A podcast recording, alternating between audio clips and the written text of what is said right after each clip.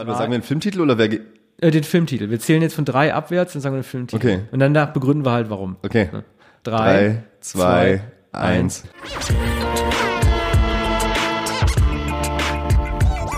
Ich erzähl dir jetzt mal was.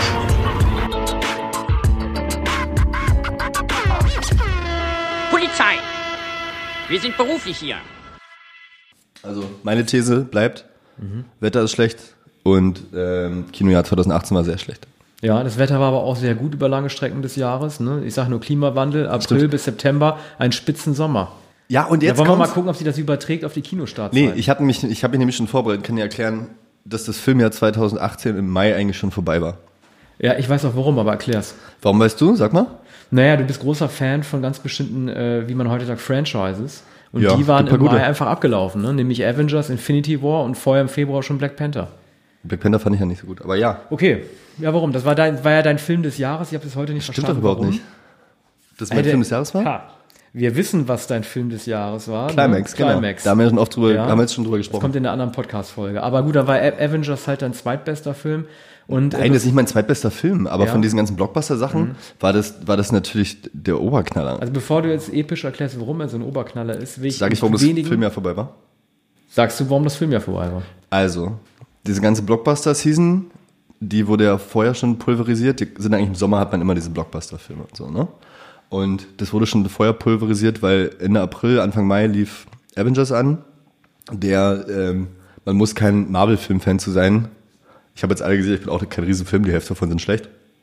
Um zu sehen, dass das einfach ein gigantischer Film war, der halt alles zerfetzt hat, ja. Ähm, Ja, zumindest an der Kasse. an der Kinokasse, inhaltlich war das auch gut alles. Ja, darüber reden wir gleich gut. Es war alles super. So, danach kam halt auch kein Blockbuster mehr, außer Fallout. Mhm. Mission Impossible kam später, weil dann war WM, da hat keiner was ins Kino gebracht. Hm? Ja, das ist aber natürlich in Produktionsstudios in Hollywood total egal. Es gab bei 2014 zum Beispiel auch noch Interstellar, der zur Sommerzeit lief und ein riesen Blockbuster war.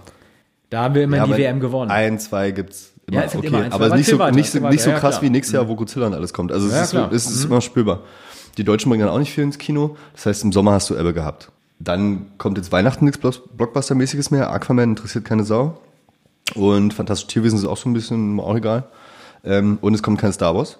Genau, wir haben diesen Winter kein Star Wars. Weil im äh, Mai, weil der so Film. schlecht ist, dass sie im Mai schon auch haben bomben lassen. Ja, was natürlich, was natürlich irre gewesen ist. Über Han Solo müssen wir gerne auch noch mal reden.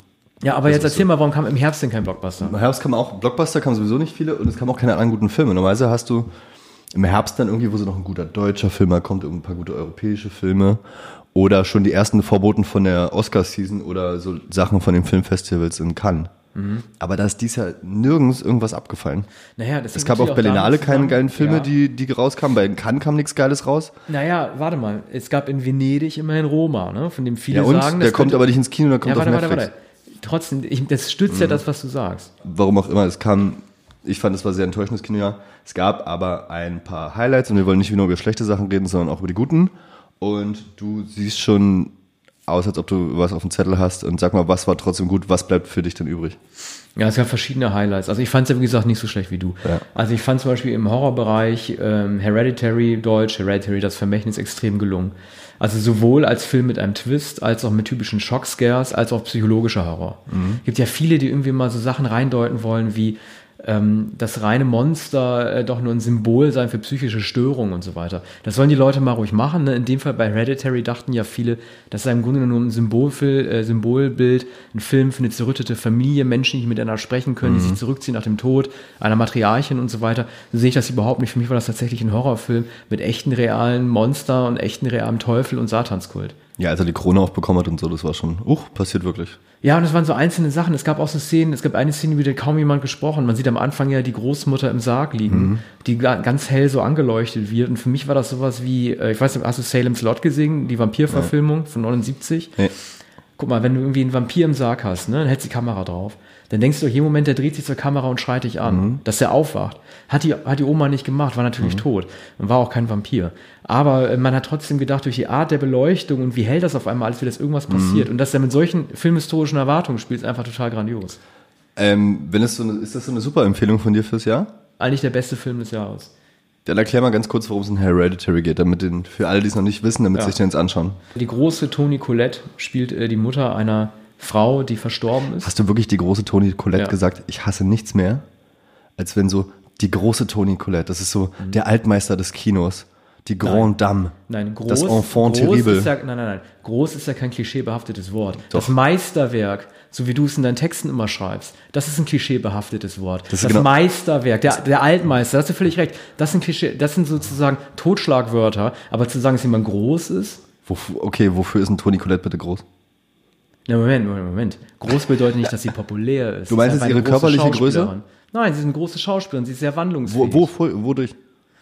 Äh, Ich sag mal so, mir fallen nur zwei Filme mit ihr ein. In beiden war sie großartig. Mal. Six Sense und Hereditary. ja. Wait, warte mal. War sie nicht auch die Mutter in About a Boy oder war das eine andere? Das, selbst das würde sie nicht so groß machen. Ja, okay, super. Mhm, Okay, Ja. so die große Genau, also Toni sie Collette. Spielt, genau, sie spielt also die große Toni Collette spielt die Mutter einer Frau, einer älteren Dame, die verstorben ist. Und wir erfahren so langsam, dass sie ein Familiengeheimnis mit sich rumträgt und sagt, dass ihre Mutter einen schlechten Einfluss auf sie ausgeübt hat. So, man merkt das in den beiden Kindern. Sie, sie hat einen Sohn und eine etwas jüngere Tochter. Und die Tochter schneidet irgendwie nach dem Unterricht einer toten Taube den Kopf ab. Da merkst du schon, irgendwas stimmt mit der ganzen Familie nicht. Es gibt, äh, den Mann spielt Gabriel Byrne, äh, der lustigerweise genau äh, so spielt, wie Psychiater sind. Ganz kurz, bitte. Interessiert- Bitte? Ganz kurz. Gabriel Byrne war jetzt auch in vielen Filmen schon. Würdest du den auch als groß bezeichnen? Nee. Nee, finde ich nicht. Toni Collette, okay. Es kommt immer darauf an, was man aus der Rolle macht. Und ich Also will ist sie nicht groß, spoilern. Ich also will- ist sie groß in dieser, in diesem Film, nicht generell groß. Nein, ich finde, ich finde sie generell auch groß. Ich darf das jetzt nie wieder sagen. Aber ich warte, wir kriegen das in der Sendung noch hin, dass du äh, irgendein Mhm. Wort sagst, sei es das Meisterwerk oder irgendwie der große Black Panther oder sowas. Dann werde ich darauf festsagen, das sage ich dir. Mhm. Okay. So, ja, also okay, die große, bitte. Die große Toni Collette. Ich will jetzt nicht so viel spoilern, aber sie macht der Mutter einen Vorwurf, dass irgendwas passiert sei. Und sie sagt aber nicht was. Die Kinder benehmen sich schräg. Und äh, es gibt irgendwann einen Trauerfall in der Familie, ähm, aus dem sie versucht, ähm, Kraft zu ziehen, indem sie sich einer Selbsthilfegruppe anschließt. Und äh, damit beginnt eigentlich die Sache noch mehr ins Trudeln zu geraten. Und ich war total begeistert von diesem Film, weil er sowohl Shock-Value hat durch äh, extrem drastische Aufnahmen, die plötzlich kommen, als auch einen psychologischen Horror. Also gerade was mit den Kindern passiert, wenn sie Schicksalsschläge zu erleiden haben. Also es sagen alle, das sind natürlich, das ist auch ein Totschlagargument, alle sagen, Hu war der gruselig und es ist mal so dunkel und manchmal so hell und diese spontanen Schnitte. Aber ich habe sowas tatsächlich sehr lange nicht gesehen. Und ohne spoilern zu wollen, es gibt tatsächlich eine totale Ausweglosigkeit, die sich einfach nicht mehr aufklärt. Und das trauen sich einfach viele moderne Horrorfilme nicht. Ich fand bei dem auch Sachen toll und zwar erstmal, weil nicht, nicht dieses ah, Schockmomente, Schockmomente, weil das braucht kein Mensch mehr. Mhm. Ich fand der aber einfach so permanent creepy. Das finde ich immer cool bei Horrorfilmen. Mhm. aber man guckt, man fühlt sich unwohl. Man ist nicht so, es gibt diese Horrorfilme, da ist man gestresst. Mhm. Da fühlt man einfach unwohl die ganze Zeit, weil irgendwie gucken die alle komisch und so. Das Kind sieht mega gruselig aus. Ja. Und der Sohn sieht aus, als ob er gar nicht zur Familie gehört, finde ich. Ja, die sind alle nicht so gut gecastet. Die sehen aus wie adoptiert alle zusammen. ja, was Adoptiert aber, was aber irgendwie einen Effekt hat. Das, das Ja, das ist wahrscheinlich beabsichtigt, das glaube ich. Ja, ja, auch. das ist alles so dysfunktional schon so aussieht. Wer will Gabriel Byrne heiraten? Das ist- passt so alles zusammen. Ähm, das fand ich sehr schön. Und mich nervt in Horrorfilmen immer so einer findet eine Leiche oben und, in, und dann, wenn jemand kommt und sich die angucken soll, Ja. dann ist die meistens weg und das ist dann so Ja. gruselig. Nein, die Leiche ist da. Genau, das hatte ich auch gedacht, dass sie weg sein müsste. Genau. Weil Gabriel Byrne, der Rationale, wahrscheinlich äh, nur denkt, das ist eine Manifestation ihrer psychischen Ja. Leiden. Aber es gibt diese Leide Und das denkst du Zuschauer Leiden- auch. Leiche wirklich, genau. Und dann kommt Gabriel Byrne und sagt so, ja, Donnerwetter, da, da ist halt wirklich, Ja, ja. also er sagt es ein bisschen anders, Donnerwetter, da ist ja wirklich Leiche. Äh, du hast ja erwähnt, da passiert was ganz Schlimmes in Hereditary. Mhm. Und mir ist was aufgefallen, das haben wir in unserer ersten Episode ja schon ein bisschen angedeutet. Das ist ähm, tote Kinder auf der Leinwand. Mhm. Das ist echt ein Ding geworden. ja, das ist ein Tabu, aber irgendwann wird das ausgereizt. Aber du kannst es ja nicht Ich finde, es ist jetzt schon ausgereizt. Guck mal, wir Ja. haben, ich, ich, ich, vielleicht fällt dir noch eins ein. Wir haben House the Jack Bild. zwei tote Kinder. Mhm. Wir haben Climax, Tito. Und wir haben Hereditary, auch ein totes Kind. Ja. Naja, wobei man lässt Schon sich ganz alle- schön- na, es schon lässt ganz sich schön viel auf, dieses Jahr. Es lässt sich alles nicht so wirklich vergleichen. Weil guck mal, du hast bei Jack, äh, Jack ist das Schlimmste, weil du äh, den absichtsvollen, ja dumm sowieso, weil du den absichtsvollen Mord hast, also sozusagen die Sünde begehst, Kinder bewusst zu töten. Hereditary geht es um eine bösartige Entität, die außen steht und bei Climax ist es ja, ist es ja nicht beabsichtigt. Er bringt sich ja blöderweise selber um. Ja. So, das ist nochmal der Unterschied. Man sieht, also es wird, man sieht natürlich mehr tote Kinder, aber dieses richtige Grenzüberschreitung, als, als du als Erwachsener zwar ein bisschen durchgeknallter, paranoider Typ, schizophren, whatever, jemanden tötest, das hast du ja nur bei Jack. Ja, aber trotzdem, es geht ja um Kinderleichen zeigen auf der Leinwand. Ja, genau. Und da gab es ja, ganz schön viel. Ja, das ist ein bisschen übel, finde ich auch. Du fandst äh, Hereditary auf jeden Fall richtig gut. So. Würde ich auch empfehlen. Gab es noch einen Horrorfilm? Weil Horror ist eigentlich immer cool aktuell. Ich, Ja, man muss natürlich über A Quiet Play sprechen. Ich bin aber. muss über, man- Naja, er gilt ja als zweitwichtigster ist es nicht der Film. perfekte Film, um nicht drüber zu sprechen? Ja, also ich finde, du Weil, fandst ihn ja, glaube ich, ganz gut, ne? Und Ja. äh, ich muss ja sagen, ich fand die Prämisse ist natürlich gut. Ich aber fand's cool, wenn ein Kino also, da ruhig sein muss. Genau, du, ja genau, du musst im Kino halt ruhig sein, du musst Super. halt dich, dich konzentrieren, du bist gezwungen halt irgendwie das Audiovisuell, äh, das, Audio, äh, Audio auszublenden ne, und sozusagen richtig aufzupassen, was natürlich auch trotzdem manche Leute nicht davon abhält, trotzdem zu quatschen.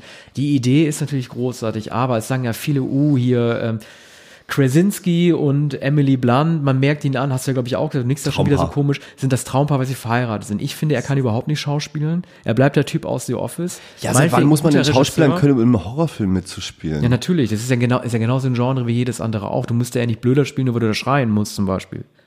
Oder kämpfst oder sowas. Ey, so ein Scream, weißt du, da wurde niemand Ich sag mal, die große Toni Collette. Ja, die ey, das ist voll Hereditary. unfair. Du kannst dich selbst nicht drüber lustig machen, wenn du weißt, es einfach. Ne, Du hast damit angefangen, das kann ich auch machen. Ja, okay. So, und bei A Quiet Place, jeder kennt ja die Geschichte. Ne? Äh, es gibt diese drei Monster, die, im, äh, die um dieses Farmhaus sich rumpilgern und die nur auf Geräusche anspringen. It's Sound hieß es ja auf der Zeitung. Ja. Ne? Und deshalb muss man halt in der totalen Stille halt sich fortbewegen. Und Aber trotzdem noch Baby kriegen. Bitte? Trotzdem ja, noch- das ist natürlich total bescheuert. Es gibt überhaupt keinen Sinn, Kinder kriegen zu wollen und zu wissen, dass es schreit, ne? um dann halt dafür zu sorgen, dass diese Monster erst recht angelockt werden. Aber halt einfach ein dämliches Ende. Horrorfilm ist ein Genre, das kann so blöd sein, wie es will manchmal.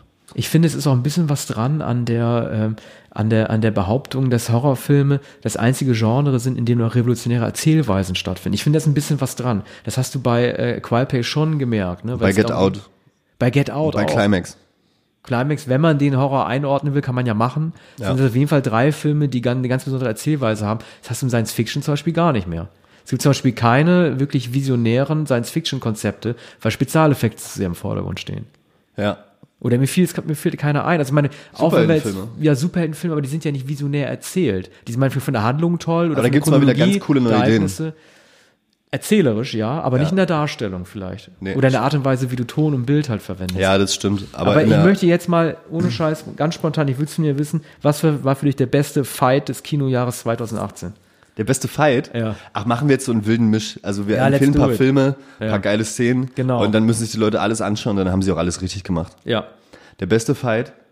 Wollen wir es bei 3, 2, 1 gleichzeitig sagen? Weil ich wette, wir haben das gleiche. Äh, Das glaube ich nicht, aber wir können es machen. Bester Fight. Okay. Warte mal, sagen wir einen Filmtitel oder wer. Äh, den Filmtitel. Wir zählen jetzt von drei abwärts und sagen den Filmtitel. Okay. Und danach begründen wir halt, warum. Okay. Ne? 3, 2, 1. Mission Game Night. Fallout.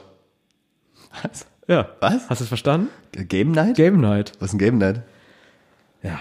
Äh, also ich habe hab den Game Film Night- gesehen. Warte mal, ist Game Night nicht? Ich Der hab den Film, Film- warte mal, ist Game Night nicht so ein Film auf Netflix mit so Adam Sandberg oder so? Ey, nee, so Nee, Comedy? Mann, also ich habe den Film gesehen, ich schwör's. Aber ich weiß, ich weiß nicht, wer den gedreht hat. Aber er ist unter anderem mit Kyle Chandler, ne? kennst du ja aus Ja, hier, ja. Äh, Blood, Ja, Bloodsport, wollte ich schon sagen, Bloodline. Kyle Chandler ist dieser Typ, der Ja. aussieht wie aus den 50ern. Ja. ja. Aber erzähl du erstmal, du hast gesagt MI6, was ja auch geil ist. Aber erzähl Hey, mal. Henry Cavill, Ja. ähm, Tom Cruise Mhm. mit der Power Scientology Ja. und so ein asiatischer Stunt-Koordinator, der aber jetzt mal mitspielen durfte. Mhm. Weil er sonst nur auf die Fresse kriegt, ohne dass man es sieht später. Die kloppen sich halt in so einem Nachtclub in Paris. Mhm. Und ja, das ist eine Toilette im Nachtclub, ist, die ist leer auch zufällig, Mhm. schmeißen noch den Typen raus, ist ein bisschen witzig. Und dann kloppen die sich da einfach fünf Minuten und das ist einfach unfassbar geil. Ja, aber das Geilste ist Das Geilste ist, dass Henry Cavill seine Arme nachladen kann. genau, das hast du mir nämlich gezeigt. Ich, ich kann mich nicht mehr erinnern, aber Er geht aber so nach hinten, haut seinen Sacko runter Ja. und lädt seine Arme nach, bevor er wieder eine reinbatzt. also du meinst halt, er, er, straft, er zieht seine Arme unten und strafft die, als würde Nee, man so so eine ein- so- Pumpcam nachladen. Ne? Genau. Mhm. jeden einzelnen. So zwei Schrotflinten direkt an den Schultern rangenäht. Super geil. Und am Ende kommt Rebecca Ferguson und schießt dem Typen ins Gesicht, dass noch alles umsonst war. Das ist auch noch eine schöne Pointe. Ja. ja, MI6 ist, da sind wir uns ja beide einig drüber gewesen, einer der besten Filme des Jahres. Bester Actionfilm. Ja, du sagst doch, es ist der beste äh, Mission Impossible Film, ne? oder? Ja. Also ich finde ja, ich stehe allein mit der wurscht. Meinung, die habe ich exklusiv, ich finde den zweiten ja von John Woo am besten, der hat mir am besten gefallen. Aber ich fand auch MI6 war richtig gut und da siehst du einfach, dass es sehr wohl möglich ist, in der heutigen Zeit noch Action-Szenen ohne CGI zu machen, mit echten Stunts und einem echten Tom Cruise, der den Hubschrauber fliegt. Wenn Tom Cruise, meinst du, wenn Tom Cruise stirbt bei einem seiner Stunts, Mhm. dass sie es irgendwie in den Film rein, reinbauen würden? Dass Ethan Hunt dann stirbt? Ja. Ach, Das wäre so geil eigentlich. Aber wir wollen, wollen wir keinem Sehr wünschen. konsequent. Ja, da gibt es 100 Pro, dass jemand vertraglich aufgesetzt. Ja. Ich will noch kurz über Game Night reden, über äh, die Kampfszene. Genau. Wir brauchen, ja. Also Ich kann nicht. Ich habe Was den ist denn Anfang des Game Jahres- Night? Ja, pass auf, ich habe den Anfang Wo- des Jahres wo sieht gesehen. man das? Ja, ich erzähl's ja gleich. Also der lief bestimmt im Kino. Aber ich, es klingt ein bisschen doof. Ich weiß nicht, wer den gedreht hat und mir fällt außer Kyle Chandler keiner mehr ein. Worum Aber geht's? pass auf, genau, es geht um so spielverrückte Typen, ne? Die sich so ein Real-Life-Action-Spiel ausgedacht haben, dass die halt zusammensitzen in so einem Wohnzimmer und dann klingelt es an der Tür und dann kommen halt echte Verbrecher. So, aber irgendwann, äh, wie es sich gehört für so eine Komödie, äh, verwischen halt die Spuren zwischen, das ist gar nicht mehr inszeniert, sondern echt. Und es gibt halt so Kidnapper, die auf Kyle Chandler treffen und dann mit ihm eine Schlägerei anfangen. Und zuerst denkt er, das gehört alles mit zum Spiel. Aber als er immer mehr Schläge in die Fresse kriegt, sieht man, wie sich sein Gesicht langsam verwandelt. Und er merkt, er soll wirklich entführt werden. Und dann schmeißen sie sich also fast so Clouseau und Cartoon-mäßig, wie bei Rosroten Panther, durch alle möglichen, äh, über alle möglichen Tische und in die Schränke hinein, kloppen sich wie wild und siehst an seinen entgleisten Gesichtszügen, es wird langsam ernst. Und ich musste dabei so lachen, weil das so toll spielt. Ja, äh, mittlerer, mittlerer Film, aber diese Kampfszenen habe ich mir gemerkt. Ja. Kein Naja, Sinn. gut. Kyle Chandler und Tom Cruise. Ja, die müssten mal zusammen. Die sind sie beide. Ja, die sind, sind ja auch beide super. Ist Kyle Chandler spielt immer nur den gleichen Typen. Ja, 60er Jahre Militärtyp? Nee, 80er Jahre ja Militärtyp. stimmt, stimmt, stimmt. Ne? Wie Äh, bei J.J. Abrams hat er doch auch diesen Bei J.J. Vater Abrams, gespielt. Genau, dann im, im nächsten Godzilla spielt er auch mit. Ich rate mal, es wird auch in Militärrichtung gehen. Ja, Spielt immer denselben Haarschnitt und ganz komischer Schauspieler. Schön, dass er durchkommt irgendwie. ja. Ich schieße auch gleich was hinterher. Was war für dich der typische Jumping the Shark Moment 2018? Erklär du kurz, was der Jumping the Shark Moment ist, für Leute, die es nicht wissen und ich überlege das. Genau, das war. darf man nicht verwechseln mit Nuking the Fridge aus Indiana Jones. Also Jumping the Shark stammt ursprünglich aus einer Fernsehserie, die mir nicht mehr einfällt, die irgendwann so absurd wurde. Äh, Da war jemand Wellenreiten, Surfen und dann ist tatsächlich äh, dabei ein äh, Hai über ihn hinübergesprungen im Wasser. Und das war sozusagen für viele so der Turning Point. Also mit anderen Worten, wann wird etwas so albern, dass es nicht mehr erträglich wird? Wenn eine Serie über den Zenit hinausschießt oder ein Film. Das nennt man heute Jumping the Shark. Nuking the Fridge bei gab es bei Indiana Jones. Ne? Indiana Jones überlebt eine Atombombenexplosion, indem er sich in einem Kühlschrank einschließt. Ne? Wo auch denken, das gibt's gar nicht. Geht aber theoretisch. Anderes Thema. Okay. Das ist Jumping the Shark. Star Wars, ganz einfach. Ja. Oder? Äh, Ja, absolut. Also, als wir, wir haben ja beide gemeinsam Ja. Solo gesehen. Und da habe ich tatsächlich auch eine Frage zu aufgeschrieben. Mhm. Also ich sag, ähm, also das ist auf jeden Fall, Star Wars ist jetzt erstmal tot. Ja, und we weißt du, was ich richtig ärgerlich finde bei Solo? Wie, ähm, wie sehr man Ron Howard in Schutz nimmt. Weil die meisten Wer Kritiker sagen, Schutz? ja, pass auf, viele Kritiker sagen, hm, wir haben jetzt den Overkill, weil zu viel Star Wars kam. Deshalb konnte Han Solo einfach nicht gut performen. Aber nein, der Film ist einfach schlecht. Das hast du bei, Langweilig. ja, das hast du bei Black Panther und Avengers doch auch. Die liefen im Abstand von zwei Monaten und waren trotzdem beides Hits. Ja. Ne? Und, es ist, langweilig ist einfach, es ist einfach total bescheuert, dass man Ron Howard am laufenden Band in Schutz nimmt, zu sagen halt irgendwie, es war ein Bad Timing, denn der Film war einfach nicht gut. Genau. Das Bad Management, weil Ron Howard, für alle, die es nicht wissen, hat den Film übernommen, nachdem zwei Regisseure rausgeschmissen wurden für Lord Chris Miller heißen die. Und Ron Howard hat dann langweilig zu Ende gedreht, trotzdem angefüllt. Jetzt habe ich aber eine, da, Star Wars hat den Shark gejumpt, ich glaube, da kannst du mir auch anschließen. Jetzt habe ich aber die Frage, wann... Sharking Jump. Sharking Jump. Hast du selber gesagt, ich bin Ja, mir okay. zitiert. Große Sharking Jump. Hör auf mit dem Großen jetzt. In welchem Moment in Solo hast du gemerkt, dass Star Wars irrelevant ist?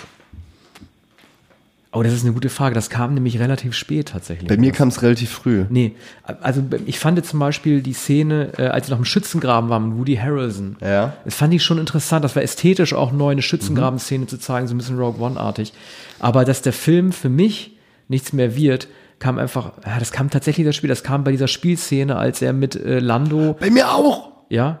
Ja, weil ich habe ja, das Problem ist bei dieser Spielszene, äh, wenn du die Karten als Mensch sowieso nicht lesen kannst, weil nur außerirdische Schriftzeichen drauf sind, spürst du die Spannung nicht. Die hätten einfach einen echten Fight machen müssen, ein echtes Rennen und nicht ein Kartenspiel. Mein Moment kam kurz danach, Mhm. als sie zum Millennium Falcon gehen, Ja. wo die ganze Werbekampagne, oh, der Falcon ist back und so frisch war er noch nie. Und dann gehen sie halt einfach rein. Ach so, okay. Und es sah jetzt auch nicht beeindruckend aus, es stand da so im Halbdunkel. Es wird also nicht extra präsentiert mit Nee, es war so, ah, da ist es, okay, Ja. ist egal. Ja. Da habe ich gemerkt, dass mir das alles doch auch nicht so viel wert ist. Es gab aber ein Detail am Aber das war auch die selbe Sequenz. Das war quasi Echt? nach dem Kartenspiel verloren, dann kam am Ende hier äh, Drachenfrau an, hier aus Game of Thrones, und Mhm. gesagt, ach, seid werdet doch trotzdem super Freunde. Und dann sind sie doch gemeinsam zum Falken gegangen. Aber dir ist beim Falken Also ja es war die aufgefallen. Lando-Kennenlern-Szene tatsächlich dann Ja, alles. das war aber richtig gut. Du hattest vorne dieses Escape-Pod noch drin, was sie bei den Flügeln verbunden hat. Ja, aber das bedeutet ja symbolisch, weil die schießen es ja im Film ab, das Escape-Pod, dass ab jetzt jeder, der in dem Schiff drin bleibt im Falken, sich dem auch ausliefert und sterben kann, weil er nicht mehr in die Rettungskapsel treten kann. Das fand ich schon nicht schlecht. Ja, schade, das sind so, symbolisch und gesehen. ich wette, das war nicht von Ron Howard. ja, mit Sicherheit nicht, nee. So, aber, äh, aber krass, dann sind wir, ist Star Wars in einer, in einer äh, ähnlichen Szene gestorben. In, den- Innerhalb derselben zehn Minuten auf jeden Fall. Ja, klar. Und ab jetzt ist halt so irrelevant und, und sie haben sie es auch verdient. Mhm. Okay, ja, das war für mich äh, Jumping the Shark. Was war es bei dir? Also ich finde, dass Ready Player One von Steven Spielberg nicht so wirklich geil war. Ich bin ja großer Spielberg-Fan, ich finde den Roman auch großartig, aber es ist halt lächerlich, wenn du halt einen Film drehst, in dem du 80er-Referenzen einbaust, um die nach und nach wie in so Michael Bay Transformer-Movies mit tausend Eindrücken auf dich einprasseln zu lassen. Das Besondere an dem Buch war ja gewesen, dass jede Referenz sich zeigt und auch mal vorgestellt zu werden und nicht alles auf dich einprasselt. Das ist zum Beispiel auch ein Film Repeated Viewing, wo viele sagen, muss ihn sich halt dreimal angucken, um alles jede Monster zu erkennen, Trademark. aber das ist einfach Quatsch. Das ist dieses Dreckskino, wo Leute nur Sachen kennen, um zu erkennen, um also nur Sachen schauen, um sich, um selbst was Bestätigt zu zu finden, fühlen. was sie, was Ja. sie kennen. Deshalb hast du auch in Star Wars Filmen immer R2 jetzt noch drin, neben Scheißfilm. Ja. Aber damit sagen, oh, ich kenne das, toll, ich bin ja klug, ich habe aufgepasst, so wem bringt das denn was? Und so Ja. war Ready Player One. Aber Und Ready halt Player ärgerlich, One würde ich sagen, das- ich ja. würde sagen, Ready Player One ist nicht mal ein Steven Spielberg-Film. Genau, es ist kein, es, Es ist Steven nichts Spielberg der war so Handschrift übrig geblieben. Ein. Drittel war am Set halt, die sind echt Szenen, die sind auch tatsächlich ganz gut gemacht. Die Verfolgungsjagd in dem Van und alles. Und der Rest ist halt von irgendwelchen Leuten aus dem Computer. Da hat Steven Spielberg doch nichts mit zu tun. Ja, und es gibt auch diese große Schlacht am Ende, die durch verschiedene Explosionen, äh, Dreifach-Eskalation eingeleitet wird. Das ist so untypisch für ihn. aber Er ist Spielberg nicht mal am typischer, Ja, er ist ein typischer Stuntman-Regisseur eigentlich, der mit echten Menschen arbeitet. Und man sieht dem Film, aber das hätte jeder Typ, ein Second-Unit-Typ, jeder Hitzefatze, hätte das machen können, was er da gedreht hat. Das, passt einfach nicht zu ihm. Diese Scheißfilme sowieso, das ist, da sind, das ist so eine Armee von Leuten, die es programmieren. Das ist gut, die machen eine gute Arbeit und die werden alle bezahlt für. Cool, ja. Aber Steven Spielberg kommt jetzt nicht und sagt, guckt sich diese Schlachtsequenz an und sagt dann so, na, mach nochmal neu die 8000 Arbeitsstunden hier, das gefällt mir nicht. Nein, macht er nicht, weil er Ja, kein Arsch das ist. ist sowieso interessant. Man müsste sich mal überlegen, gerade was die zweite Unit angeht, wie viele moderne Filme, die man einem Regisseur zuschreibt, im Grunde genommen zu 40 Prozent von einem Effekteleiter eigentlich gemacht wurden. Hast du bei Star Wars teilweise auch gehabt. Aber Spielberg hat ja zum Beispiel bei Phantom Menace auch teilweise Regie geführt als Second Unit. Ach, wirklich? Ja, das ist doch offiziell. Ah, okay. Also solche Sachen, das wird aber nie wirklich erwähnt. Ja. Also Spielberg war richtig eine Enttäuschung, gerade weil das Buch es halt geschafft hatte, die 80s-Referenzen total geordnet und aufmerksamkeitserheischend, aber eins nach dem anderen vorzustellen. Finde ich andererseits aber auch gut, wenn der Film jetzt nicht so ein Riesending geworden ist, obwohl er schon erfolgreich war. Ähm, Weil diese Zeit der 80er-Referenzen, die geht mir so auf die Nerven. Die soll jetzt mal langsam. Ja, das kommt Seit wann an. waren denn die 80er? Also, ja, gut, ich bin halt 87 erst geboren. Das ist Aber ja diese das- 80er halt, wenn ich mal gucke, irgendwelche 20-Jährigen, die sich jetzt Stranger Things angucken Ja. und dann, dann voll labern mit, oh ja, die 80er, oh, das war so schön. finde Jetzt, ich da auch- warst du nicht ich auf der, extrem lächerlich. warst du nicht Also- mehr auf der Welt, Alter. Also ich bin ja Jahrgang 75, ich habe die 80er bewusst miterlebt. Die und ich 80er war auch glaube- richtig viel Scheiße übrigens. Natürlich waren 80er viel Scheiße, aber ich glaube, der eigentliche Grund, warum die 80er so geliebt werden, ist, dass es, äh, dass das Missverhältnis zwischen schlechter Ästhetik und dem Ernst, mit dem es präsentiert wurde, nie größer war als in diesem Jahrzehnt. Ah, okay. Es sah ganz viel extrem schlecht aus, aber die Leute, die das darstellen, waren sich ihrer total überzeugt. Duran Duran, äh, Mhm. Boy George, solche Leute. Ne? Und äh, dieser Ernst, das erkennen die Leute gar nicht mehr. Heute finden die alles cool und kultig. Die sagen, die 80er, die kenn waren das. also lustig und so. Ich kenne Da das. ist es wieder. Ja. Oh, da, trägt- da, da Ja. ist ein The Thing-Poster mit Hintergrund. Ja, Toll. aber die Art und Weise, wie das damals vorgetragen wurde, war vom heiligen Ernst. Und das, das, das, das kennen halt all die Leute, die dort nicht gelebt haben in den 80ern, die, Ja. die wissen das gar nicht. Aber wo wir gerade dabei sind, ich will dir noch eine Frage stellen. Ja. Was war für dich die beste Musikeinlage des Jahres? Ich habe mir was notiert, das ich Mhm. eigentlich nur nennen möchte, um bei dir Punkte gut zu machen. Bitte. Ich sage Climax, Gaspar Noé.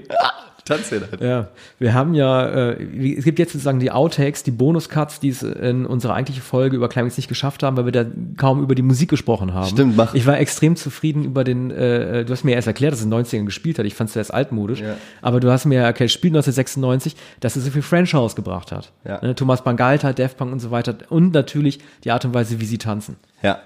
Das war der schönste Musikfilm des Jahres. Nicht nur bester Horrorfilm für dich, sondern auch bester Musikfilm. Und bester. Film überhaupt. Ja. Genau, ich überlege gerade, musikalisch gab es irgendwie, ist mir nichts hängen geblieben tatsächlich. Star is Born, ähm, ich finde, da ist ein bisschen wenig Lieder drin. Aber es war schon ein toller Film, weil es ja eigentlich mehr ein Säuferdrama ist über ihn. Und das spielt er ganz fantastisch. Ich muss mal sagen, ich habe nur die ersten 20 Minuten gesehen. Ja. Und ich wage mir jetzt ein Urteil anzumaßen nach den 20 Minuten. Ich finde es ein bisschen schräg, dass Bradley Cooper in der Rolle des Rockstars in diesen Drag-Schuppen geht Mhm. Und dort Lady Gaga auftritt. Das ist so ein bisschen ihre Little Monsters-Masche, ne? oder? Ja, es wird auch sehr Lady Gaga-mäßig. People und ja, ja, das ist genau ihr Ambiente. Ich hätte es halt besser gefunden, weil ich frage mich auch, warum ist sie denn kein Drag gewesen, wenn sie als Nicht-Drag in diesem Drag-Laden auftritt? Genau, was ich sagen wollte zu dem Film ist, wenn du schon das vierte Remake machst, dann mach es nicht mit so einem Country-Star, das glaubt ja kein Mensch mehr. Und so einer Lady Gaga, wo wo die echte Lady Gaga eh schon nervt, Mhm. dann mach's doch jetzt zeitgemäß mit einem R&B-Paar. Ein dann, Argument, ja, dann mach's doch mit, mach's doch mit Jay-Z und Cardi B. Kann man machen, ja. Wenn du wirklich jetzt sagst, oh, warum muss ich diese Geschichte das vierte Mal erzählen oder einen fünften Film draus machen? Warum nehme ich dann wieder diese gleichen Musikrichtungen? Warum nehme ich dann Naja, nicht? ich glaube, das hat, ich glaube, der Grund ist der. Also die, die In- Initiative des Projekts ging ja von Bradley, Bradley Cooper aus, nicht Ja. nur die Hauptrolle macht, sondern auch die Regie. Ich glaube, dass Hollywood inzwischen so weit ist, dass sie Filme für Afroamerikaner nur noch, siehe Creed, Black Panther, von Afroamerikanern machen lassen will, während wenn schon Whiteys halt dran sind, dass sie sich dann auch sagen, ich will's nicht irgendwie äh, die Leute, wie nennt man das nochmal, Cultural Dingsbums, Ja, ne? ja. Du weißt, was ich meine. Ja, ja. Ne? Dann, dann will man das, dann will man die nicht erobern oder sagen halt irgendwie Whitewashing, whatever, sondern Weiße wollen Weißes machen, Schwarze wollen Schwarzes machen. Und ich glaube, dass Hollywood siehe halt wie Get Out, Moonlight und so weiter halt ist. Und Bradley Cooper liebt den Film anscheinend und wusste, es würde lächerlich sein, wenn er keine Hauptrolle spielt. Er kann ja auch Mhm. kein Blackfacing machen. Also muss er halt sich als Country Star spielen. Aber ich dachte, dafür gibt's einen Trick. Ich Ja, dachte, dann, dann holt man sich, da holt man sich so Ryan Coogler dazu, ja. Ja. Und dann kann Bradley Cooper den Film machen. Und dann gibt's ihm so einen Produzentenvertrag und dann kannst du noch schreiben von, von den Produzenten von Black Panther und Fruitvale Ja. Station. Ja, das würde gehen. Weißt du, dafür ist es Ja. doch da. Ich sag jetzt den Film, den ich glaube ich jetzt, obwohl viele Leute ihn gut fanden, den ich persönlich einfach mit am sch allerschlechtesten grausam fand. Dann bin ich mal gespannt. Und das ist Bohemian Rhapsody, weil es eine Frechheit ist. Bohemian Rhapsody, das äh, Freddie Mercury Biopic, Queen Biopic. Und der ist quasi ein Image-Werbespot für die zwei alten Zottligen, die noch leben von Queen. Wie heißen die? Roger Taylor und Brian May. Die haben mitproduziert. Die haben mitproduziert, ja. Und das merkt man dem Film an, weil also alles an diesem Film ist schlecht. Du, du kannst keinen Biopic drehen, wenn die Typen, über die du den Film drehst, am Set rumstehen. So hast du im Zweifelsfall von vier Bandmitgliedern zwei, die immer cool aus jeder Szene rauskommen, die mit einem lockeren Spruch jeden Streit klären. Und das hast du nämlich auch im Text von dir geschrieben, das weiß ich noch, ähm, wie sie die Zeitlinie extra umschmeißen, dass Freddie Mercury ihnen das schon vor dem finalen Konzert sagt, dass er äh, HIV-positiv Ja, ist. natürlich. Reiner Damit sie noch, damit sie noch zeigen können, wie sehr sie da toll damit umgehen als Band. Natürlich. Nachdem ich schon 20 Minuten angucken musste, wie sehr er doch auf die Hilfe von den beiden angewiesen ist. Dieser Mhm. Film ist so furchtbar zum Kotzen. Wieso muss man diesen alten, reichen Männern, die Queen eh schon zum Musical haben ausbluten lassen, alles zum, also sie immer zum Affen machen mit seinem Haarschnitt? Also ich musste Und dann noch ganz kurz, ich muss meinen Rant, du darfst nicht meinen Rant unterbrechen. Und wie, wie heißt der Alte mit den langen Haaren? Brian May. Brian May, wie der einfach wie ein widerlicher Zottel rumrennt mit diesen langen Haaren und in dem Film noch Szenen reinschneiden lässt. Ich glaube, die Haare werde ich mir nie abschneiden lassen. Das fand ich alles harmlos. Ich fand Also, das nicht so ich furchtbar. finde ist so ein auch, Ego-Gewichse auf Du hast selbst. natürlich recht, dass der Live-Auftritt am Ende ein bisschen wie eine Mini-Playback-Show ist, weil natürlich der, der Originalauftritt äh, in Wembley viel größer war als das, was sie nach als ja, Mimikry was, machen was soll ich mir denn anschauen, wie Ja. Leute, wie Schauspieler 20 Minuten Konzert nachspielen von einem Greenscreen? Das ist Dann aber für nimm mich die Original, der Punkt. Nimm die Originalaufnahmen, polier sie in HD hoch, das kann man doch heutzutage und zeig das am Ende. Nein, das kannst du nicht machen. Du kannst nicht die Originalaufnahmen zeigen, weil du dann nämlich demonstrierst, dass alles, was du vorher gebracht hast, die Schauspieler nicht so viel wert ist wie das Original. Das kannst du, das kannst du nicht machen. Das kannst du als dann Produzent nicht zulassen. Film überhaupt nicht. Das hat dann auch nichts mit Egomanie zu Aber tun. so ziehst du die Musik Aber im Dreck am Ende, Natürlich, sind, natürlich ist der Live-Aid-Auftritt nicht gelungen, aber ich finde den Film zum Beispiel sehr überzeugend in der Darstellung von seiner Bisexualität. Er nimmt da zum Beispiel, ne, um eine Phrase zu verwenden, neben der großen Mhm. Toni Collette, kein Blatt vor dem Mund. Es gibt ja viele, die behaupten, der Film sei homophob, weil er Freddie Mercury in Szenekreisen zeigt, mit Schnauzbart, Leder, München, Disco 1984. Aber so war das halt nun mal. Und ich finde München wurde doch gar nicht viel gezeigt. Bitte? München wurde gar nicht viel München gezeigt. wurde, wurde durchaus gezeigt. Im Studio wurde das gezeigt. Da haben sich Leute seine aber Villa und so weiter. ich. Bitte? Da haben sich Leute beschwert, dass München zu wenig gezeigt wurde. Ja, man kann sich immer über alles beschweren. Aber ich meine, der Punkt, äh, ich finde schon, dass er als Zweifelnder und als Getriebener, als In-the-Closet-Typ gezeigt wird und da nehmen die nämlich überhaupt nichts zurück. Und ich finde, dass es sehr gut dargestellt wird und ich finde auch, dass es extrem degradierend ist ihm gegenüber, aber gar nicht bösartig, sondern einfach nur authentisch, dass er so neben der Spur ist, dass er von Live Aid, dass er gar nicht weiß, was das ist, sondern es nur als That Africa Concept bezeichnet. Meinst du, das war so? Das war so, ja. Das Ja? ist so gesichert, ja. Also ist natürlich schon so, dass die beiden Produzenten May und Taylor versucht haben, äh, möglichst alle Leute, die auf Freddys Seite waren und ihn zur Solo-Karriere gedrängt haben, in schlechten Licht dastehen Ja, zu lassen. Manager, Freunde. Genau, und sie haben ziemlich eindeutig gut und böse benannt, das steht denen nicht zu. Ja, das So. machen sie. Das kann das den ist ein Film bisschen doof. Naja, ich würde deswegen nicht einen Film wegschmeißen. Ich finde schon, dass es oft, wenn es darum geht, dass Popstars in ihrer Sexualität gezeigt werden, oft halt irgendwie versteckt dargestellt werden. Und das fand ich da halt nicht. Ich fand ihn schon sehr offen und ehrlich, was sozusagen auch sein schlechtes Verhalten gegenüber der Verlobten angeht, der sich nicht äußern wollte. Das fand ich schon okay. Ich fand die, die, die, die Queer-Community, die will immer noch mehr haben. Ich fand das, ich fand auch nur die beiden Typen so furchtbar. Wie die sich nur coole Dialogszenen haben reinschreiben lassen, wie sie immer, ach, lass ab. Wenn wir wollten, können wir jetzt noch auf die Fresse hauen, wir machen es aber nicht. Es gibt du? halt auch Fehler, die gar nicht hätten sein müssen. Es gibt Fehler, die nicht hätten sein müssen. Zum Beispiel so äh, äh, vorgezogene Songpremieren, We Will Rock You zu einem Zeitpunkt, als es den noch gar nicht gab. Äh, Under Pressure zum Zeitpunkt, als es den noch gar nicht gab. Es gab dramaturgisch überhaupt keinen Grund, Da- all die gibt- ganze weißt die? Diskografie so durcheinander zu wirken. Ja, damit sie den Soundtrack, mit den ganzen Lieder, ja, noch zum 20. Best-of auf CD pressen können. Ja. Das ist dann der Soundtrack zu Bohemian Rhapsody. Nee, nee, und damit nee, sie nee, ihn also nochmal abräumen. Die, passt das schon, also die, die deckten ja schon die Jahre 70 bis 85 ab, aber die waren im Film zum falschen Zeitpunkt. Und das verstehe ich so. halt nicht. Das ergibt halt überhaupt keinen Sinn. Aber es kamen auch Lieder noch raus, die noch gar nicht. Ach, egal. Auch dieser, nee, das nicht, aber auch dieser Film ähm, gilt ja für den Guardian als Beispiel für den ähm, Brain-Proof, äh, äh, Dump-mäßiges Kinojahr nach dem Motto Critic-Proof, egal wie schlecht die Filme beschrieben werden, weil der hat ja auch keine guten Kritiken bekommen. so wie Venom. braucht auch kein Mensch mehr. Also Venom und Bohemian Rhapsody waren die größten Hits mit den schlechtesten Kritiken des Jahres wahrscheinlich. ja, Filmkritiken sind aber unwichtiger. Es geht doch um dieses, ich meine, Sei denn, es ist ein Podcast. Klar, aber so manche Studios haben noch den Code geknackt einfach. Die, da saß Fox da und hat sich überlegt, hm, Leute mögen, was sie kennen. Queen kennen die Leute. Welchen Song kennen sie am meisten? von Bohemian Rhapsody, das ist dieser ganze Film entstanden. Ja, die Idee Die ist Leute, ja schon sehr nur, alt. die Leute rennen doch nur rein, weil sie, ja, die, die Idee mit dem, was Leute kennen, gucken sie an, ist ja auch nicht neu. Deshalb gibt's auch Remakes, gibt's auch schon seit zehn Jahren. Also ich die bin trotzdem doch, Leute sind doch blind reingerannt, weil sie, überrascht oh, kenn ich. gewesen. Ja, aber ich bin trotzdem überrascht gewesen, dass sie den Film Bohemian Rhapsody genannt haben und nicht We Will Rock You. Das wäre noch dümmer gewesen. Da hätten sie auch machen können. We Are the Champions wäre nicht gegangen, da hätten alle- sie die anderen mit inkludiert. Weil alle aber, schon das Musical gesehen haben. Ach, es gibt ein, es gibt ein We Will Rock You ist doch ein Musical. Ach so, das wusste ich gar nicht. Okay. Rat mal, wer es produziert. Brian May und Roger Taylor. ne? ja. Es wäre wär interessant Typen, geworden, sich zu überlegen, was Sacha Baron Cohen gemacht hätte aus dem Film, der ja als Freddy-Darsteller im Gespräch gewesen ist. Aber das weiß man ja jetzt äh, leider nicht mehr. So, das, das AIDS, ich lieg im Sterben dran mit Freddie Mercury.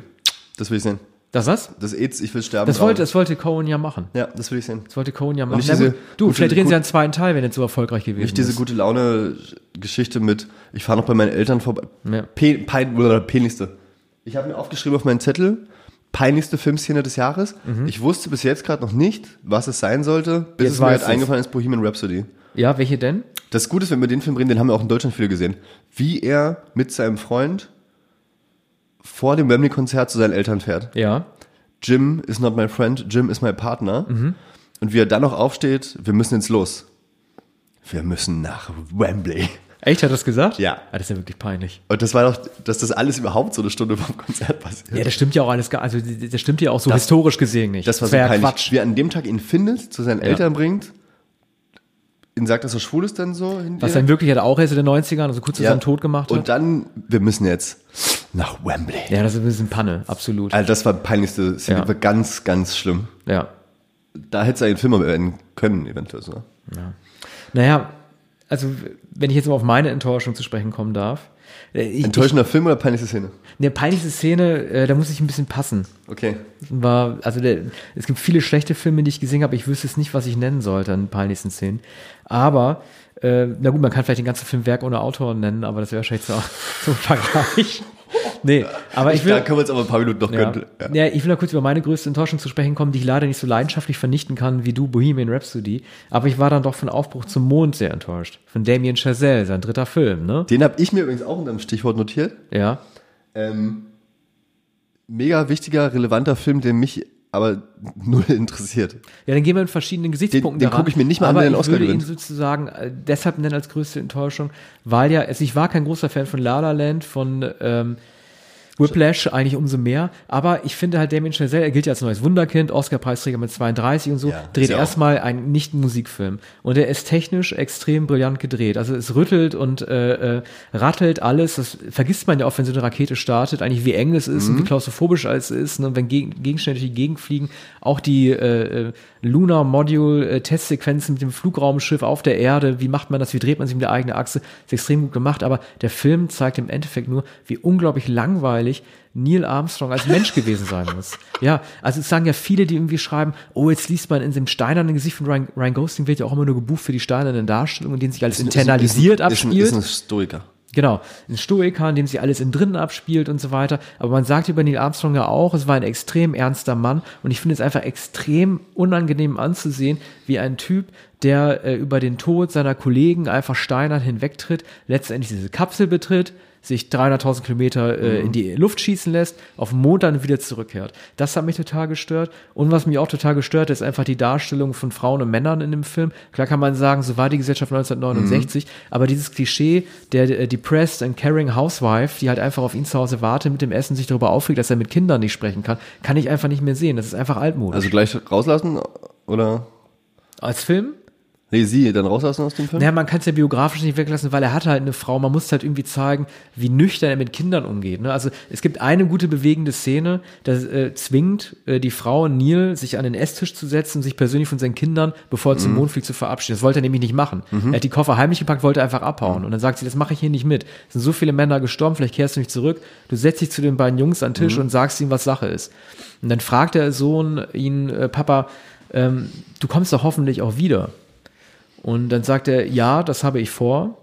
Es gibt jedoch auch eine kleine Wahrscheinlichkeit, dass es vielleicht nicht so sein könnte. Also er bespricht extrem mathematisch, dass es nicht klappen könnte. Das ist eine relativ bewegende Szene, weil sie zeigt, wie unfähig dieser Typ ist. Aber insgesamt, der ist kein Charismatiker und wir müssen einfach nicht eine historische Filmszene, wir müssen einfach keinen Film sehen, in dem historisch nacherzählt wird, wie man auf dem Mond landet, wenn man so uninteressantes Personal vor sich hat.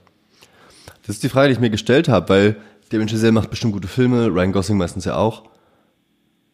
Warum interessiert mich das nicht? Warum, warum sollte mich das interessieren? Naja, weil du den Ausgang kennst. Du weißt ja, die bereiten sich einen Film über nur darauf vor, auf einem Planeten zu landen, der kein Avengers-Planet ist, sondern halt einfach nur der Ja, Mond. das, daran liegt es wahrscheinlich. Vielleicht, und dann, dann hebt er halt wieder ab. Es ist einfach das Schlimmste, was beim Biopic passieren kann, dass die Geschichte derart festgenagelt ist, mit einem derart langweiligen Figurenensemble, dass es einfach nicht interessiert. Ich will, du sollst ihn trotzdem gucken, weil er wird vielleicht schon den einen oder anderen Oscar gewinnen.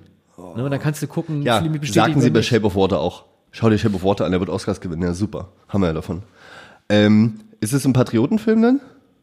Ja, das behaupten ja viele. Also ich würde sagen, nein. Denn natürlich. Sie haben es halt gemacht. Ja, sie haben es gemacht. Es geht auch kaum um die Russen. Klar, wenn die erwähnen, wir müssen schneller sein als die Russen. Ja. Aber es werden ja auch kritische Stimmen gezeigt. Eine Counterculture, die Studentenbewegung, die sagt, ey Leute, das kann ja wohl nicht sein, dass wir Steuermillionen äh, für eine Mondlandung ausgeben, während hier die Leute auf der Straße rennen und Ja, wir, in. Vietnam mal Krieg führen müssen. Das wird durchaus gezeigt. Also ich würde nicht sagen, dass es ein patriotischer Film ist. Darüber würde ich mir einen Film anschauen. Ne?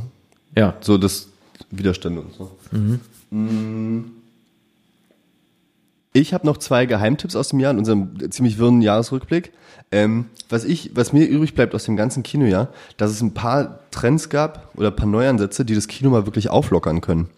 Da gehört ähm, dieser komische asiatische Film Crazy Rich Aliens, ja. Aliens. Crazy Rich Crazy Rich Asians Asians Crazy Rich Asians genau so wird ausgesprochen ähm, weil das der erste Erfolgreiche war mit einem ähm, asiatischen Cast Black Panther mit dem äh, schwarzen Cast und bei Crazy Rich Asians falls irgendjemand das verpasst hat möchte ich noch ganz kurz darauf hinweisen wie rassistisch der deutsche Verleih ist ich weiß nicht ich habe immer einen Artikel darüber geschrieben ob du ihn gesehen hast Ja, klar. der Film heißt in Deutschland Crazy Rich weil der erste Film mit einem asiatischen Cast in Deutschland durch das Asiaten die Leute aus dem Kino scheuchen könnte, dass das Asiatenliebe aus dem Titel gestrichen Kann ich mir wird. vorstellen, dass es der Grund war. Nee. Ne? Ich will doch niemals einen Film, der Crazy Rich heißt. Ja. Also Was, was soll das denn sein? Ja. Trotzdem war es cool, neu, innovativ, dass wir so All Asian Cast hatten. Ja. ganz gut. Und der Film war auch okay. Ähm, und was noch super innovativ war, ähm, zwei Filme, ich weiß nicht, ob du beide gesehen hast, einen hast du gesehen. Ähm, erstmal Unsane auf der Berlinale, der Steven Soderbergh-Film, der nur mit iPhones gedreht wurde. Und nicht mal mit dem neuesten iPhone tatsächlich. Ähm, wo Claire Foy ähm, in so einer Psychiatrie festhängt. Und ich will den nicht lange erklären, aber den guckt euch unbedingt an, weil. Fand sie nicht gut? Nee, kann ich überhaupt nicht nachvollziehen. Was soll daran, gut, er wurde dem iPhone gedreht, aber was ist denn daran revolutionär? Die, Kamera, die, die Kamerawinkel und so. Äh, Das ein ganz normaler Kamerawinkel. Du kannst mit dem iPhone halt solche Dinger drehen. Wird schnell gedreht, war ein bisschen verkrisselt, hat, hat es, er sah realistischer aus. Das sah für mich aus wie ein normaler 70 mm Film. Er sah äh, umso geiler, wenn du mit dem iPhone wieder Filme drehen kannst wie 70 Millimeter. Okay. So war allerdings fand ich auch spannend, weil der Stalker und ich finde die ganze Geschichte super. Also Ja, das war das Interessante an dem Film, dass halt diese, dass sie sich halt nichts eingebildet hat. Dass dieser ist Stalker genauso- tatsächlich das gemacht hat, wovor sie Angst gehabt hat. Sassan, sie- Ja. halte ich fest. Ich halte mich fest, Wir haben okay. gerade den Bogen gespannt. Das ist ja das Gleiche, was wir an Hereditary geil finden. Dass es so kommt, wie es geahnt wird, ne? Ja. Ja. Das Ja, am Ende nicht so Ja. Weißt du, es gab mal so eine Schwachsinnsfilmauflösung, immer so, huh, es war alles nur Twist. Einbildung, so, huh, Shutter Island, Genau. so, er ist selbst gefallen, so ein Blödsinn. Ja, sie haben Nein, beide keinen Twist. Sie sind Ziel, auf der zielgeraden Linie zu genau dem Finale, das alle befürchtet haben. Beide Filme. ja, unausweichliche Schrecken. Geil. mein absolut, Gott, ey, ja. was wir für einen Boden schlagen. Wir sollten Ja, mal so einen Film ja. schreiben. Geil, nicht schlecht. So, und jetzt kommen wir zu einem noch innovativeren Film und da sind wir beide uns einig, dass der geil ist. Searching. Ich weiß gar nicht, ob der einen komischen deutschen Titel noch dazu hatte. Nee, der wird auf Deutsch auch Searching genannt.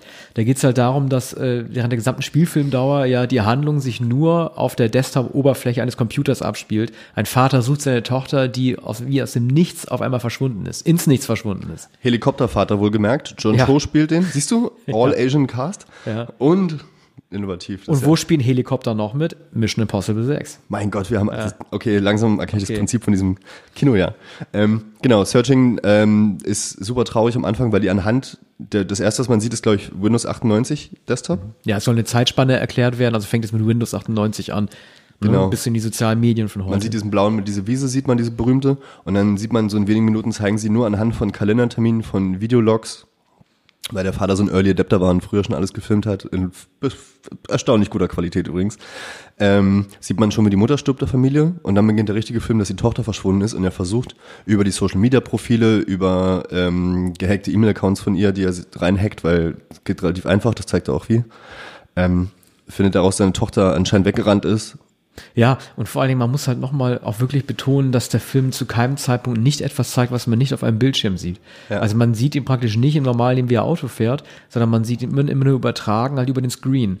Und das ist halt schon extrem neu. Aber weißt du, weißt du was das Genau, und wenn man sieht, was dem ich am Film? geilsten fand, wenn man sieht, wie er im Wald ist, einmal mit dem Polizisten. Ja, auch da geht's ja über den Bildschirm. und ne? da dachte ich mir, Ja. oh, jetzt wechselt er Perspektive. Ja, Nein, er guckt sich ein Video auf CNN an. Aber das Problem ist, an diesem genialen Ansatz, an einem revolutionären Ansatz ist, dass ich nicht weiß, ob er bei einem anderen Film ein zweites Mal funktionieren würde. Doch, Weil weiß du ich. musst ja dann theoretisch nochmal eine ähnliche Erzählstruktur aufbauen, dass du halt irgendwie versuchst, dich Searching-artig, wie der Titel auch heißt, von Bildschirm zu Bildschirm, von Social-Media-Programm zu Social-Media-Programm vorzutasten, um zu, auf etwas zu stoßen. Ich weiß nicht, wie man das noch auswalzen kann, um dann eine neue Perspektive rauszugewinnen. Ähm, na, ich habe ja äh, gesehen, auf Berlinale war der auch äh, Profile. Mhm.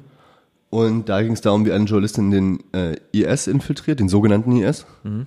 Ähm, infiltriert und da war auch viel mit Skype und mit E-Mails und Schicken. Das klappt tatsächlich, wenn die Story gut ist, klappt das mehrfach. Mhm. Ja, ist witzigerweise beides von, ist witzigerweise beides von denselben Leuten gemacht in etwa.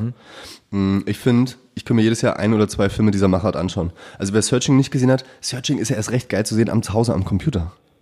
Das ist ja sogar ein Film, den musst du nicht mehr im Kino sehen, damit er geil ist. Der ist ja zu Hause am Computer noch fetter eigentlich. Mhm. Obwohl es bestimmt komisch ist, dass man nicht selbst die Sachen eintippt dann. Ich finde es halt so tragisch, dass in der ersten Hälfte des Films die Social Media Profile und der- das Internet an sich als Suchmittel funktioniert, um äh, die Tochter zu finden und damit zu einem guten Ende zu kommen, aber halt äh, auch die Schattenseiten auch gezeigt werden, ne? weil das Internet halt auch sehr ungnädig mit einem umgeht, wenn man über die Stränge schlägt, so wie der Vater irgendwann auch verkloppt wird oder halt dann irgendwie angefeindet wird, weil er halt meint über die Social Media Profile wie YouTube halt irgendwie, ne, du weißt halt, wie die Meute halt ist. er bekommt Shitstorm halt dann. zu. Genau. Hashtag hier Worst Dad Selber ever. schuld, worst dad und solche Sachen. Ja.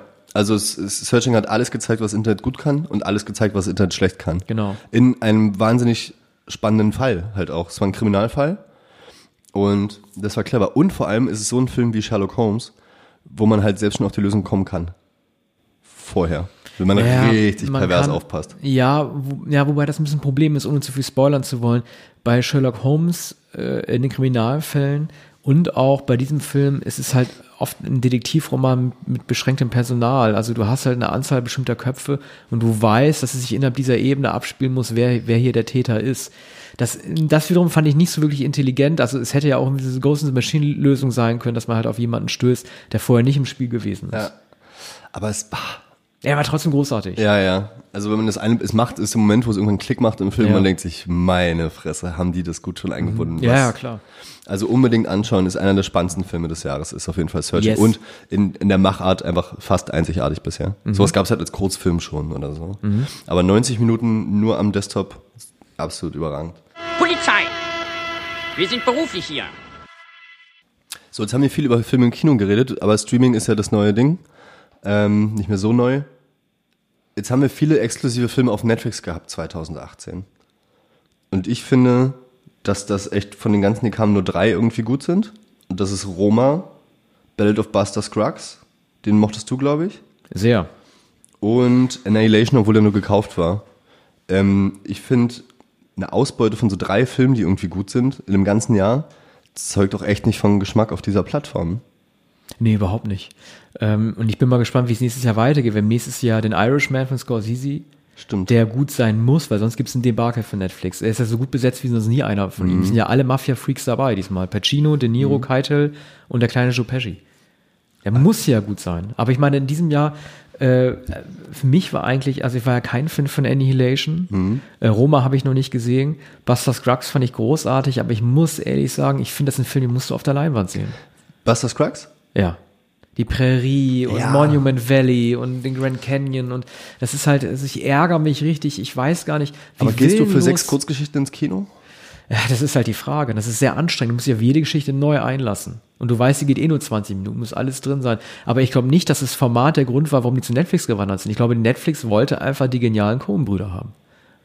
Haben sie auch richtig gemacht, weil das, es waren schon geniale Sachen dabei. Ja, es war ein großartiger Film. Also es- ich finde die Langsamkeit der Kampfszenen, die Indianer, wie sie eingeführt werden, die Erbarmungslosigkeit, mit der Menschen getötet werden, die persönliche Trage von Leuten, die von Ost nach West mit dem Treck ziehen.